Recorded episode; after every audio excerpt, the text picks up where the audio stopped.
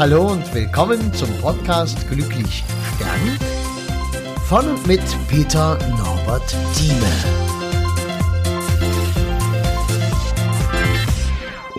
Ja, hallo, ich grüße dich. Also so ein Unsinn. Könnte ich gerade mich aufregen, weißt du?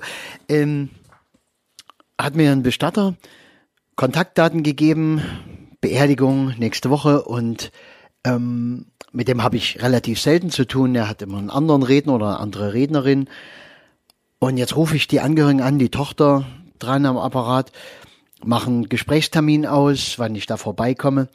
Und da sagt die, ja, ich habe mal noch eine Frage, was, was sollen wir denn da alles jetzt aufschreiben? Das ist so, ich sage, wie aufschreiben? Sie brauchen nichts aufschreiben. Und da sagt sie, ja, aber ähm, uns wurde gesagt, wir, wir sollen schon mal ein bisschen alles aufschreiben, was da in die Rede rein soll. Wir sollen schon mal ein bisschen so eine Rede schreiben quasi. Und meine Mutter, die quält sich jetzt und es ist, fällt ihr total schwer. Und äh, ja gut, ich habe das erstmal so verstanden, dass es wie üblich so eine Geschichte ist, ähm, Leute schreiben eine Rede und denken, dann habe ich jetzt, äh, dann buchen die einen Redner, dem geben sie diese Rede und dann äh, verfeinert der diese Rede noch ein bisschen, liest die vor, an dem Tag der Beisetzung der Beerdigung.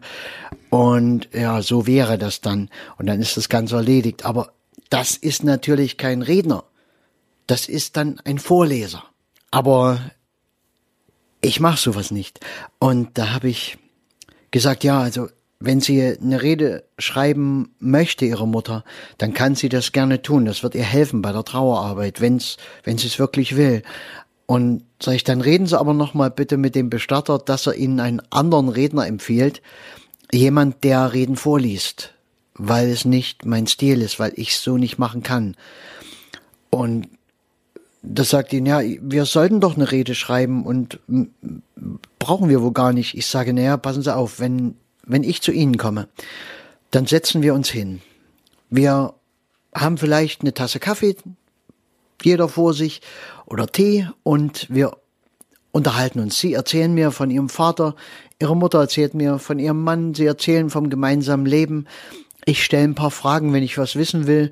Und was wir nicht brauchen, ist zu wissen, von wann bis wann er in welcher Arbeitsstelle tätig gewesen ist und von wann bis wann welche Erkrankung ganz genau war und wann, wie, wo, was. Sag ich, diese Dinge brauchen wir alle nicht. Ich werde ein paar Sachen wissen wollen, einfach für mich, um was einzuteilen. Aber da reicht es Mitte der 70er Jahre.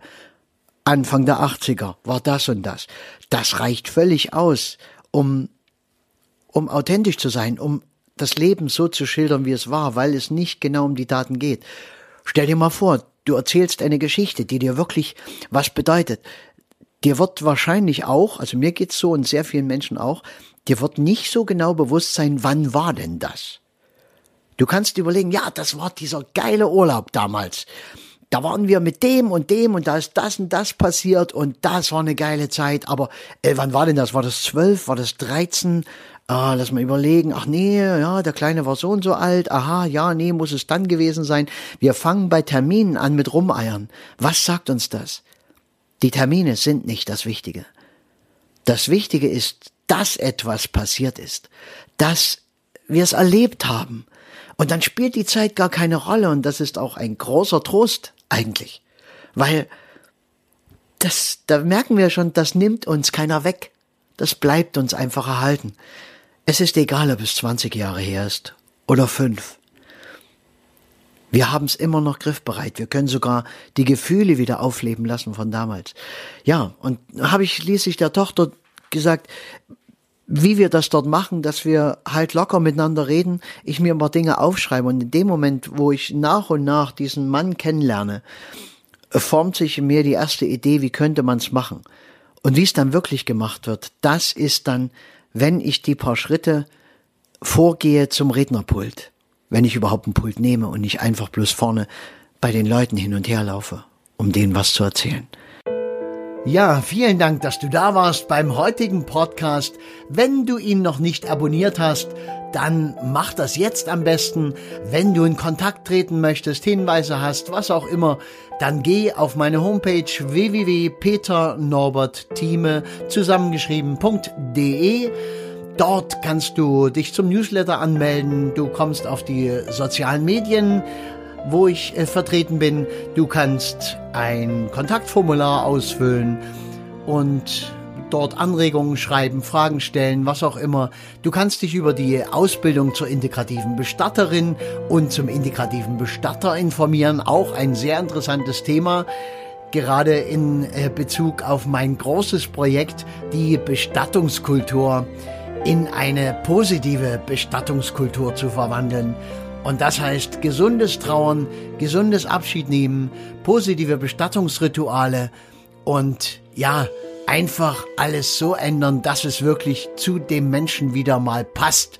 Denn das, was wir zurzeit machen, es ist oft einfach nur traurig und grausam, was wir uns da antun. Okay, ich wünsche dir einen richtig schönen Tag und bis zum nächsten Mal. Dein Peter Norbert Thieme. Mach's gut.